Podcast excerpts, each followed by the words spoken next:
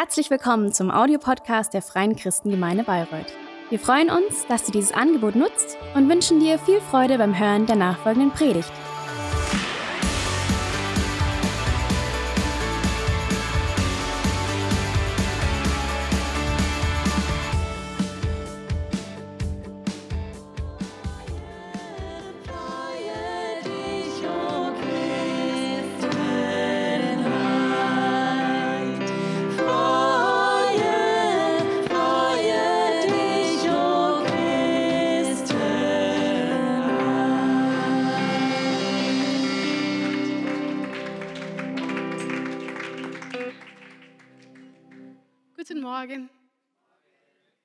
Ich hoffe, ihr freut euch genauso wie ich, heute Morgen hier zu sein.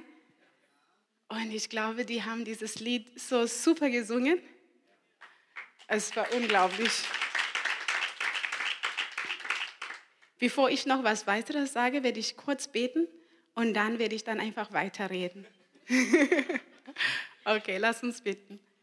Vater, wir kommen vor dir heute Morgen. Wir danken dir, Gott, dass du uns so sehr geliebt hast, dass du uns Jesus gesandt hast. Wir danken dir, dass du einfach immer da für uns bist, dass du uns liebst, dass du willst, dass wir immer bei dir sind. Und wir beten heute Morgen, dass du unsere Herzen einfach aufmachst zu dem, was du für uns getan hast. Lass uns, dass wir das einfach verstehen, dass wir es nicht nur vom Kopf her verstehen, aber dass unsere Seele wirklich tief hinein, dass wir das richtig, richtig verstehen, dass es unser Leben wirklich verändern kann, wie du willst, dass es unser Leben verändert. Wir geben dir die Ehre und wir danken dir, dass du heute Morgen bei uns bist. Im Namen Jesu bitten wir. Amen. Amen. Also, ich fand es einfach unglaublich, vor zwei Wochen, es war nicht, nicht mal zwei Wochen gewesen, wie ich meine Weihnachtsdeko-Kisten alle rausgeholt habe, weil irgendwie, ich hatte den Eindruck, ich habe die irgendwie erst kürzlich weggeräumt und dann waren die wieder raus und das Jahr ging irgendwie so schnell und es ist wieder Weihnachten. Meine Kinder, die freuen sich, ich freue mich auch, weil ich liebe Weihnachten. Ich liebe die Lichter, ich liebe alles, was mit Weihnachten zu tun hat. Also wenn ihr zu uns kommt, ich habe meinen Mann respektiert, also habe ich nicht überdekoriert. Also wenn es nicht Dani wäre, wäre es nur rot und bunt und alles bei uns. Also es ist, genau, es hält sich in Massen.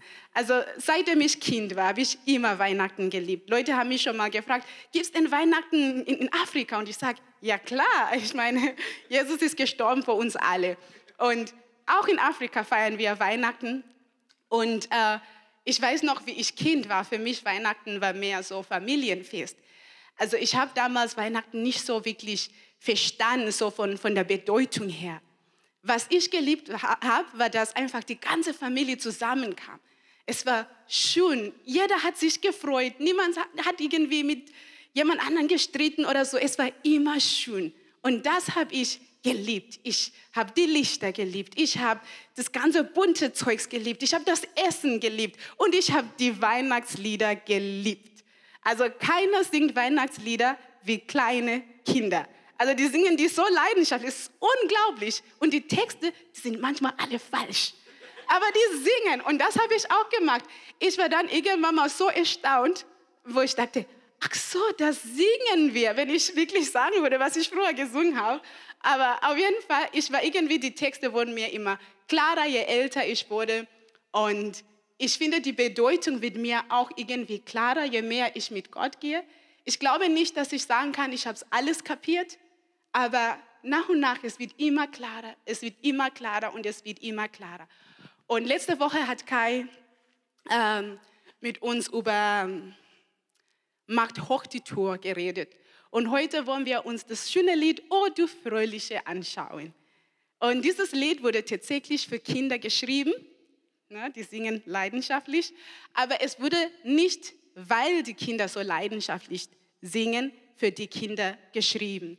Es wurde von äh, Daniel, äh, sorry, Johannes Daniel Falk geschrieben. Das war so 1815, 1816, man ist sich nicht sicher.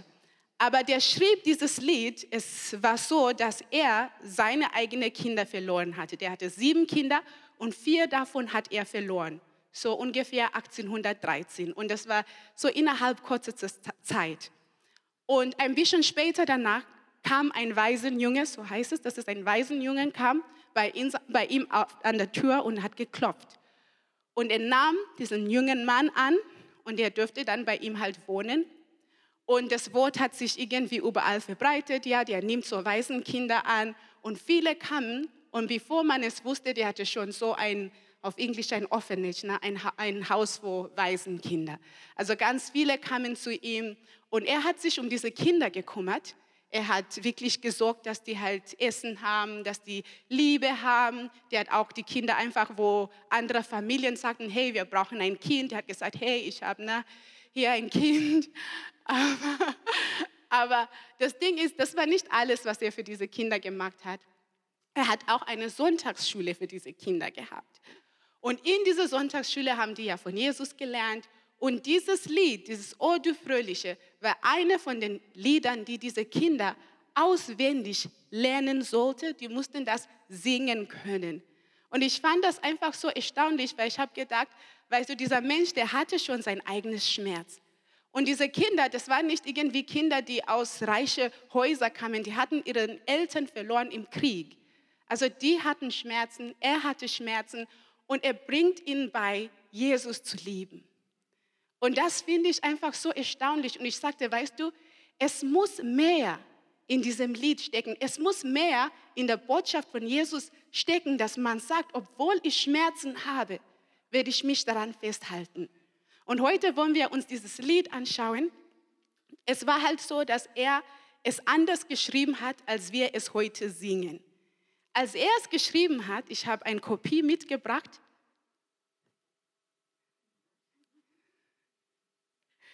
Das kommt gleich. Bei mir ist es tatsächlich schon da. Aber auf jeden Fall, er hat, er, es war kein reines Weihnachtslied, als er es geschrieben hat. Es war ein Lied, das gesungen wird in der Weihnachtszeit, Osternzeit und auch Pfingsten. Das sind eigentlich die drei bedeutendsten Momente für uns Christen. Weißt du, das sind wirklich diese grundlegenden Momente, woher wirklich unser ganzer Glauben sich berührt. Also, und das fand ich auch so erstaunlich, weil ich sagte, weißt du, es sät irgendwas in diese Kinder hinein. Weißt du, dass diese Grundlage einfach haben. Heute rede ich nur über diesen ersten Vers, was wir alles wissen, weil die zwei da ist es, yay, yay, vielen Dank. Also genau, da ist das Lied. Ich hoffe, ihr könnt alle irgendwie ein bisschen lesen. Na? Die erste Strophe ist das, was wir alle kennen. Die zweite Strophe ist äh, für die Ost Osternzeit und dann die letzte ist äh, Pfingsten. Genau. Aber heute werden wir nur das eine anschauen, das mit der Weihnachtszeit. Ne? Welt ging verloren, Christ ist geboren. Freue dich, freue dich, Christenheit. Genau. Und in diese paar Sätze oder Zeile, wir singen über eine Geschichte, die eigentlich mit jedem von uns zu tun hat. Es ist eigentlich viel länger als nur dieses, ne? aber das ist irgendwie so die kurze Fassung. Und ich finde es super. Ich meine, für Kinder, das ist super. Die sagen alles in ein paar Worte. Aber heute wollen wir es ein bisschen näher anschauen, ein bisschen näher machen. Genau. Also es ist so, dass Gott die ganze Welt erschaffen hat. Der hat alles, was wir sehen, hat Gott erschaffen. Der hat die Tiere, die Bäume, die Menschen, JD hat mich mal gefragt, wer die Häuser geschaffen hat. Und da habe ich gesagt, ja, ja, Gott hat alles geschaffen, dann haben wir die Häuser gemacht. Und sie war so ein bisschen skeptisch. Aber Gott hat tatsächlich alles geschaffen, was wir sehen. Und in 1. Mose 1, Vers 31 steht es, und Gott sah an alles, was er gemacht hatte. Und siehe, es war sehr gut. Also nachdem Gott alles gemacht hat, Schaut ihr es an, alles, was er gemacht hat, die Tiere, die Menschen, alles. Und er sagt, es ist sehr gut. Es hat Gott gefallen, was er gemacht hat, war schön. Es war so, wie er es wollte. Es hat ihm richtig gefallen. Es war sehr gut. Aber fünf Kapitel später steht es, und der Herr sah, dass die Bosheit des Menschen auf der Erde groß war und alle Sinnen der Gedanken seines Herzens nur böse den ganzen Tag. Und es reute den Herrn, dass er den Menschen auf der Erde gemacht hat und es bekümmerte ihn sein Herz hinein. Das ist schon was anderes, ne? Das ist schon was anderes. Also Gott war jetzt fünf Kapitel später, der war so traurig von innen hinein. Der Mensch, der mal so gut war, sagt er, dass er denkt nur an Böses den ganzen Tag. Und das hat Gott nicht mehr so gefallen. Das machte Gott zum tiefsten, also wirklich, wirklich traurig. Und was ist passiert in diese paar, paar Kapitel? Also Kapitel 1, jetzt sind wir in Kapitel 6, fünf Kapitel. Was ist passiert? Es ist so, dass Gott der Mensch nur eins verboten hat. Und das, was Gott den Menschen verboten hat, hat der Mensch getan. Also nur eins. Und das hat der Mensch getan. Und in diesem Moment hat der Mensch sich gegen Gott gestellt sozusagen. Der Mensch hat sich entschieden, also gegen Gott entschieden. Er kam aus der, dieser, dieser gerade Linie von Gott. Er kam raus und sagte, na, ich mach's, wie ich es will. Und ab diesem Moment, es heißt in Roma 5, 12, dass die Sünde in die Welt gekommen ist und durch die Sünde der Tod und so der Tod zu allen Menschen durchgedrungen ist, weil sie alle gesündigt haben. Was es heißt, ist, dass wenn wie der Mensch sich gegen Gott entschieden hat, hat er ein Tor aufgemacht. Durch dieses Tor kam der Tod hinein. Und der Tod kommt nicht alleine. Der Folge von, sorry, das, die Sünde, die Sünde kommt nicht alleine. Die Folge von der Sünde ist immer Tod. Der kommt rein und bringt mit sich sein Gepäck, sein Koffer, sein alles mit. Der ist wirklich hier zu bleiben, denkt er. Ne? Und dann kommt er mit dem Tod. Und dann dieser Tod war jetzt auf der Erde. Und alle Menschen, wir haben alle gesündigt. Ich glaube, es gibt keiner, der sagen kann, ich habe noch nie gemacht, was Gott nicht gefällt. Wenn du da bist, bitte melde dich. Nein, aber es gibt keiner, der sowas sagen kann. Und weil wir alle gesündigt haben, kam der Tod auf alle Menschen. Nicht nur die in Kapitel 6, aber auf alle Menschen. Und ich habe gesagt, weißt du, es steht der Tod. Und ich mag es wirklich, ähm, so, so Begriffe in, die, in der Bibel einfach mal ein bisschen immer näher zu schauen. Weil ich, glaube, es hilft einfach die Verständnis, weil es steht tatsächlich Tod da. Und wie wir Tod verstehen, ist, dass jemand hier ist heute und morgen nicht mehr da. So verstehen wir Tod. Aber in diesem Kapitel von 1. Mose 6 sehen wir, dass die Menschen noch am Leben waren. Weil Gott hat gesagt, ja, alles, was die denken, die denken nur an Böse. Also die waren sündhaft, das heißt, die waren, also die, der Tod war auf ihn, aber die waren noch eigentlich am Leben. Also was bedeutet es, dass wenn Gott sagt, dass der Tod kam, dass der Tod auf alle Menschen gedrungen ist? Und in den nächsten Kapitel da in ähm, Roma, ich finde, das wird halt ein bisschen so, so näher umbeschrieben, damit man es ein bisschen äh, besser versteht. In Roma 5,17 steht, dass der Tod geherrscht hat. In Roma 5,18 steht, dass es zur Verdammnis kam für alle Menschen. Und in 19 steht, dass wir, kamen, wir sind versetzt worden in der Stellung von Sündern. Und das alles beschreibt eigentlich diese eine Tatsache, dass der Tod reingekommen ist. Weil wisst ihr, wir sind so gemacht worden, dass wir nicht nur Körper sind. Ja, unser Körper genauso wie die Blumen auf der Erde, die Bäume, die wir sehen, die Tiere. Es wird auch irgendwann mal nicht mehr da sein. Es ist vergänglich. Es ist nicht für die Ewigkeit bestimmt. Alles, was wir auf dieser Erde sehen, ist nicht für die Ewigkeit bestimmt worden. Ja, das heißt, dieser Körper, die wir sehen, irgendwann mal ist Schluss damit. Aber du als Mensch, du bleibst noch. Weil Gott hat dich anders gemacht als alles andere. Gott hat die Ewigkeit in dir reingetan.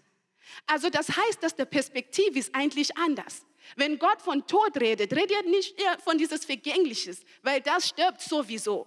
Er redet von was anderem. Er redet von deiner Ewigkeit. Wofür bringst du deine Ewigkeit? Davon spricht Gott, wenn er sagt, dass der Tod auf alle Menschen gekommen ist. Weil ein Ort, wo Gott nicht da ist, ist ein Ort des Todes, weil Gott ist Leben. Das heißt, wenn du nicht mehr bei Gott bist, wo bist du? Dann bist du unter Gottes Zorn, bist du unter Gottes Gericht, unter Gottes Urteil, bist du tot. Ja? Und das, was dein Ewigkeitsperspektiv ist, Das beeinflusst viel, was hier auf, auf, in deinem Leben ist. Das heißt, wenn dein Ewigkeitsperspektiv tot ist, das heißt, dass, obwohl du hier noch am Leben bist, bist du eigentlich tot. Obwohl du hier noch rumläufst, bist du eigentlich tot, weil auch hier bist du schon von Gott getrennt. Weißt du? Und ich, finde, dass diese Ewigkeitsperspektive, es ist so wichtig, dass man das wirklich in seinem Leben wirklich hat, dass er sich wirklich Gedanken drüber macht.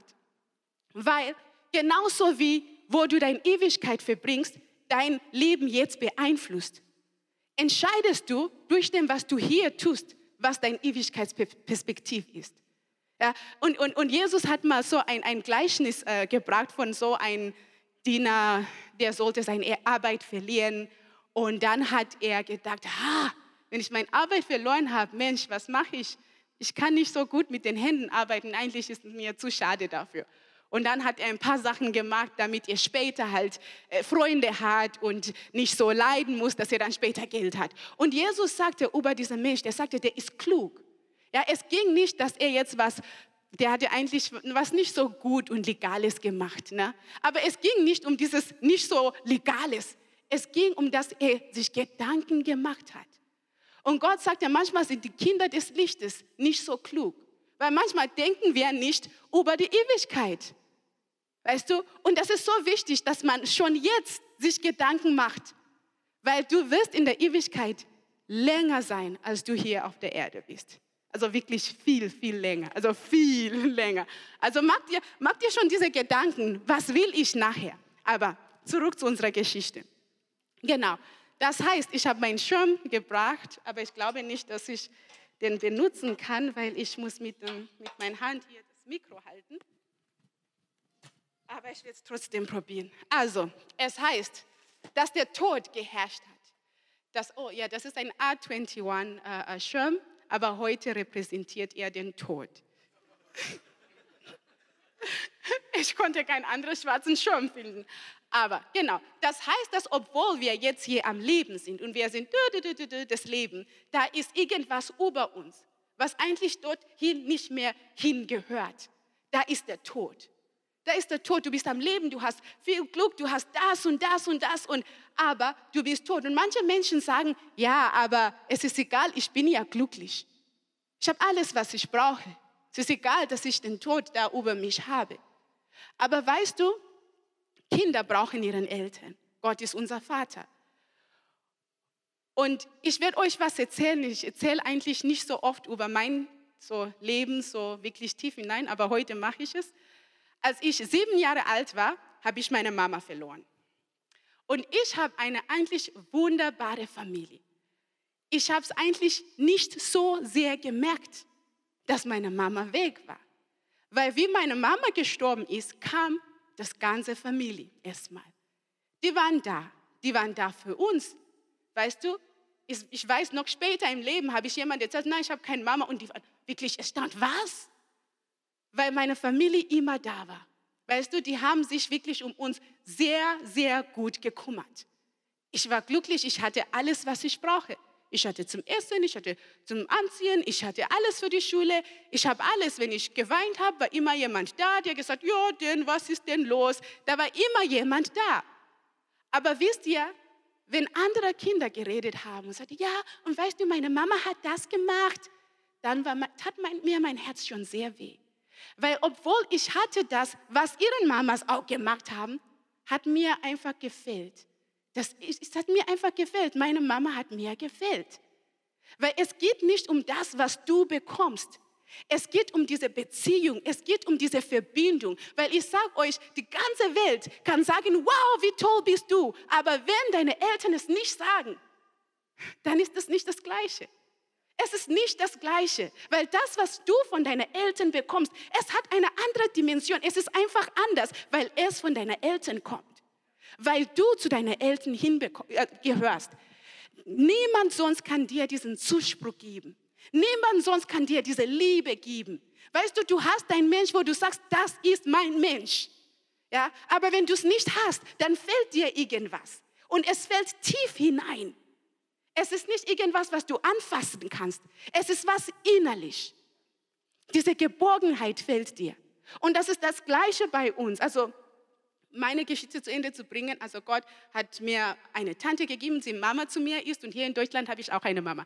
Okay, also zurück, also damit ihr keine Sorgen um mich macht. Na, also ich, ich bin schon versorgt. Also Gott hat schon na, sein Ding gemacht. Aber so ist das, das, das, das, so genau war es auch bei den Menschen, dass wir nicht mehr in dieser Beziehung mit Gott standen. Weißt du, wir gehören zu Gott. Gott hat uns geschaffen. Dahin gehören wir. Und das war weg. Das war weg. Irgendwas hat uns gefällt. Und es war nicht irgendwas Kleines. Es war was richtig Großes und Bedeutendstes. Es war irgendwas, was mit deiner Identität zu tun hat, was dein ganzes Leben bestimmt. Es war wirklich was Großes, das wir verloren hatten. Und wir standen unter dem Tod und die Welt ging verloren, wie es im Lied heißt. Die Welt, so ging die Welt verloren. Die Welt ging verloren. Aber wisst ihr, Gott ist sehr gut. Könnt ihr mich, könnt ihr mich noch sehen? Also, aber Gott ist richtig gut. Der lässt es nicht dabei. Ja, der lässt es nicht dabei. Der hatte sich schon Gedanken gemacht und er hatte was versprochen. Und wir lesen in Lukas, das Evangelium Lukas 1, 74. Gott hatte versprochen, dass wir, gerettet aus der Hand unserer Feinde, ohne Furcht ihm dienen sollen, in Heiligkeit und Gerechtigkeit vor ihm all unserer Tage. Ja, das Problem war, wir könnten Gott nicht mehr dienen. Wir konnten Gott, mit Gott nicht mehr so leben. Also dienen da heißt nicht irgendwie, dass wir da, oh Gott, oh Gott. Nein, es heißt einfach, dass wir mit Gott in Gemeinschaft sind. Ja? Also wir könnten nicht mehr mit Gott so rumlaufen, mit Gott so reden, mit Gott so Beziehung führen, wie es eigentlich sein sollte, weil wir waren unter der Herrschaft des Todes. Das war der Feind. Und Gott wollte uns daraus retten. Ich werde das mal ein bisschen wegmachen, weil ich brauche meine Hand tatsächlich. Okay. Also, und dieses Lukas 1, 74, 75 wird von Zacharias gesprochen. Der Zacharias, der war der Papa von Johannes der Täufer. Der sollte kommen vor Jesu und der sollte eigentlich den Weg vor Jesus vorbereiten. Und als er geboren wird, kommt der Heilige Geist auf seinen Papa irgendwann und, und der prophezeit und er sagt das, aber das sagt er in Bezug auf Jesus. Und er fängt eigentlich seine Prophezeiung mit gepriesen sei Gott. Weißt du, diese Wörter, die sind so in einem Textfluss, das eigentlich voller Freude ist. Das ist voller Glück. So gepriesen sei Gott. Der hat sich gefreut. Und das Schöne daran ist, was ich so schön fand, der sagt schon, ja, Gott kommt, ja, der rettet uns. Aber Jesus ist noch gar nicht geboren worden. Das war ungefähr so drei Monate vorher. Ich meine, wir denken, wir haben es mit der Adventszeit, aber der Heilige Geist der hat es mit der Adventszeit. Immer drei Monate vorher war der Heilige Geist schon so glücklich. Ja, der kommt. Der war noch nicht da. Aber es hat was schon begonnen. Es hatte schon was begonnen und Gott war schon glücklich. Gott freute sich schon. Wieso freute sich Gott? Weil wir endlich zu ihm dürften. Weißt du, weil Gott wusste, was er da, da macht. Und ich habe mich gefragt, okay, diese freudige Stimmung, war es berechtigt? War es berechtigt? Und dann habe ich in der Bibel geschaut, weißt du, und heute Morgen, weil wir immer, weißt du, Sonntagmorgen nicht so viel Zeit haben, ich werde jetzt nicht durchgehen, genau das, was Jesus gemacht hat, wie er es gemacht hat, aber wir wollen uns die Folgen anschauen. Und es heißt in Roma 5, 1, yes. da wir nun gerechtfertigt worden sind aus Glauben, so haben wir Frieden mit Gott durch unseren Herrn Jesu Christus. Schon das eine. Frieden mit Gott. Frieden mit Gott, weil früher standen wir nicht unter Frieden. Wir standen aus, unter Tod. Das heißt unter Gottes Zorn eigentlich. Aber jetzt sind wir unter Frieden. Wir haben Frieden mit Gott durch dem, was Jesus gemacht hat. Das zweite, was ich mitgebracht habe, war Galater 4, 6, 7. Weil ihr aber Söhne seid, sandte Gott den Geist seines Sohnes in unsere Herzen, der der ruft, aber Vater. Also bist du nicht mehr Sklave, sondern Sohn. Wenn aber Sohn, so auch Erbe durch, durch Gott. Und dieser Vers, ich finde einfach wunderschön, weil da sind so viele Sachen da drin. Das eine ist, wir sind jetzt Söhne. Weißt du, Jesus, wie er kam, der war der Sohn Gottes. Und Jesus, wie er lebte, der zeigte uns, was es heißt, in Beziehung mit Gott zu leben. Der zeigte uns, wie der Stellung eines Sohnes ausschaut. Ich sage dir, Jesus hat gebetet, Gott hat geantwortet. Damit du weißt, dass wenn du betest, Gott dir antwortet. Weißt du, Jesus ist da, der war nie alleine. Der war nie alleine. Der tat das, was Gott gefällt, damit du weißt, dass wenn du auch gerecht, also dass wenn du auch gerettet bist, dass du das auch kannst, dass du auch so leben kannst, wie es Gott gefällt. Ich meine, der hat die Blinde geheilt, der hat Sachen gemacht, die Leute waren, wow, Jesus. Also der war richtig, richtig unglaublich, der Jesus. Das eine. Das zweite ist, dass Gott den Geist seines Sohnes, das ist, sein Heiligen, das ist der Heilige Geist, das ist eigentlich Gott. Gott wohnt jetzt in uns. Wo wir mal getrennt waren und so weit weg von Gott waren, jetzt ist es anders. Jetzt wohnt Gott mit uns durch dem, was Jesus gemacht hat. Das nächste ist, du bist nicht mehr Sklave, sondern Sohn. Wenn aber Sohn, so auch Erbe durch Gott. Und dieses Erbe ist so wichtig, weil jemand, der irgendwas erbt, der erbt es aufgrund seiner Stellung, nicht aufgrund dem, was er macht. Und da sieht man die Gnade von Gott. Also das ist Gottes Gnade am Werk. Weißt du, weil Gott hat uns jetzt eine Stellung gegeben, wo er sagt, das, was ich für dich tue, das, was ich dich, dir gebe, das, was du mir bedeutest, das hängt nicht an dem, was du gemacht hast. Es hängt an deine neue Stellung, dass du Sohn bist, dass du Kind bist, dass ich in dir wohne, dass du zu mir gehörst. Ja, und, und das haben wir durch Jesus bekommen. Das ist die Folge von dem, was Jesus getan hat. Also die Welt ging verloren durch Adam, ging die Welt verloren. Aber dann sandte Gott Jesu. Und Gott freut sich.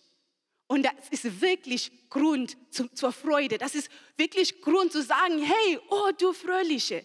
Weil das, was Gott versprochen hatte, als Jesus kam, es sollte sich jetzt erfüllen. Es sollte sich jetzt erfüllen, dass wir wieder zu unserem Vater kommen. Es sollte sich erfüllen, dass wir wieder ein Zuhause haben. Wisst ihr, Weihnachten ist der Ruf, nach Hause zu kommen. Weihnachten ist der Ruf, umzukehren. Weihnachten ist der Ruf, der sagt, Gott liebt dich. Weihnachten ist der Ruf der Gnade. Und Weihnachten ist auch der Ruf des, der Freude und der Dankbarkeit. Weißt du? Und deswegen liebe ich Weihnachten. Also ihr werdet mich jetzt die nächsten vier Wochen immer so sehen, weil ich liebe Weihnachten. Ich finde es also unglaublich schön. Und ich werde einfach euch alle bitten, aufzustehen. Die Zeit ging eigentlich ganz, ganz schnell. Also ich, ich weiß nicht, wie ihr Weihnachten so sieht. Ja, ich weiß, es gibt Leute, die, die wollen Weihnachten nicht mehr so feiern, weil die sagen, es, es ist nur, geht nur ums Geschenke und das und das. Und Jesus wurde überhaupt nicht an Weihnachten geboren. Aber wisst ihr, es geht nicht um diesen Tag. Es geht um das, um das was es bedeutet. Weißt du? Und ich sage, hey, wir haben Grund zu feiern. Lass es nicht los. Weil, du, weil wenn du es loslässt, dann vergisst du es. Und du brauchst es. Du brauchst zu wissen, dass Gott dich liebt. Und ich weiß nicht heute Morgen, wo du in deiner Beziehung mit Gott stehst. Ob du sagst, ah, ich weiß es nicht so genau. Ob du sagst, ja, ich will eigentlich nach Hause kommen, ich merke es, ich brauche meinen Vater. Oder ob du sagst, ja, ich war mal da, aber jetzt ist es, ne? Und ich will sagen, dass heute Morgen ist so eine gute Gelegenheit, nach Hause zu kommen. Heute Morgen ist so eine Gelegenheit zu sagen, es ist der Weihnachtszeit. Es ist wirklich diese Zeit, wo Gott mich ruft. Und ich würde sagen, wir beten einfach zusammen, wo du auch stehst. Wir machen alle die Augen zu. Und egal, wo du stehst, vielleicht wirst du nur aus Dankbarkeit beten. Weil wir wollen alle beten. Ja? Wir beten alle in unserem Herzen, was wir zu Gott sagen möchten. Ich werde mit denen einfach beten, die sagen, hey, ich will nach Hause kommen. Ja, nimm diese Gelegenheit, weil Gott dich so liebt. Er will nicht, dass du außerhalb sein Haus liebst. Er will, dass du zu Hause wohnst. Ja, dann beten wir. Jesus, wir danken dir, dass du auf der Erde kamst, damit wir zurück zum Vater könnten. Wir danken dir, dass du dein Leben hingegeben hast, damit wir neues Leben gewinnen können. Und Jesus, wir geben zu, dass wir gesündigt haben, dass wir unter Gottes Zorn standen, aber dass jetzt durch dich, der Sohn Gottes, können wir auch Kinder und Söhne Gottes sein. Wir geben dir unser Leben und wir beten dich, Jesus, dass du jetzt auch über uns kommst und ab heute unser ganzes Leben bestimmt. In deinem Namen Jesu beten wir. Amen.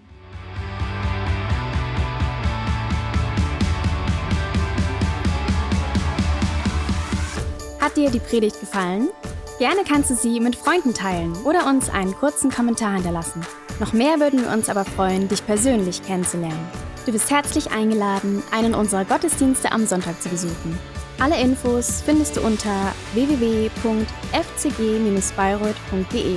Dort kannst du uns auch eine persönliche Nachricht schreiben, wenn du mehr über ein Leben mit Jesus erfahren möchtest oder andere Fragen zum christlichen Glauben hast. Bis zum nächsten Mal. Ade!